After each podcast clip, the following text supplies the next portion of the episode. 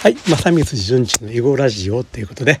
オンライン囲碁対局場囲碁キッズ2を運営している正光が囲碁について語ったり語らなかったりするラジオですということで、えー、第1回目はね「サザエさんの罪」というテーマでお話ししますと。まあ、なんでサザエさんかというと、まあ、あの今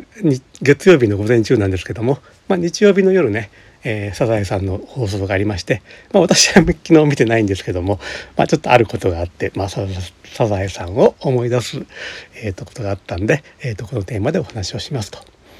えー、と私のね知人というか友人というか業界仲間というかね、えーと、まゆさんという女性がいるんですけども、えーと、彼女はね何をしているかといったら、えー、東京の大田区の方で、えーとカフェと囲碁日だまりという囲碁カフェをね経営されてるんですよね。でその彼女が最近 YouTube の発信を頑張ってられてで最近のね、まあ、番組というかそれでねこういうテーマがあったんです。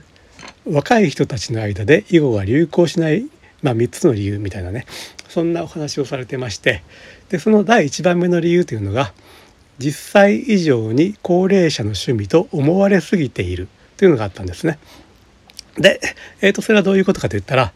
まあ、彼女はね、まあ、30過ぎてから、えーと、お母さんがやってられた碁会所囲碁をやる打つ場所ですよねそこを家業を継いで、まあ、その後それを閉じてあの囲碁カフェを始められたんですけれどもうんと彼女がね囲碁をやってないね友人お友達とお話をしている時に、まあ、分かったことというかそのみんなのイメージというのがね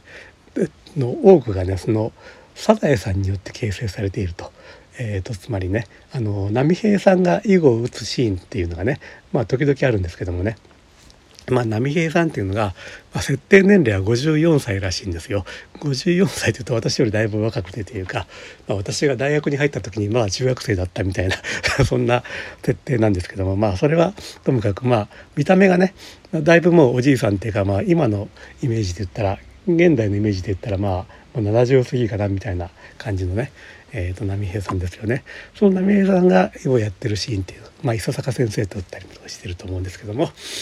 まあそういうシーンをね、まあ、サザエさんなんと言ってもね国民的アニメですから、まあ、みんな子供の時見てると、まあ、そういうことで、あの囲碁のイメージのね形成にねサザエさんが非常に大きな役割を果たしているんじゃないかということだったんですね。ということでまあ我々囲碁業界の人間からすると、まあ、なんと罪深いアニメだサザエさんはということそういうお話でありましたということでした。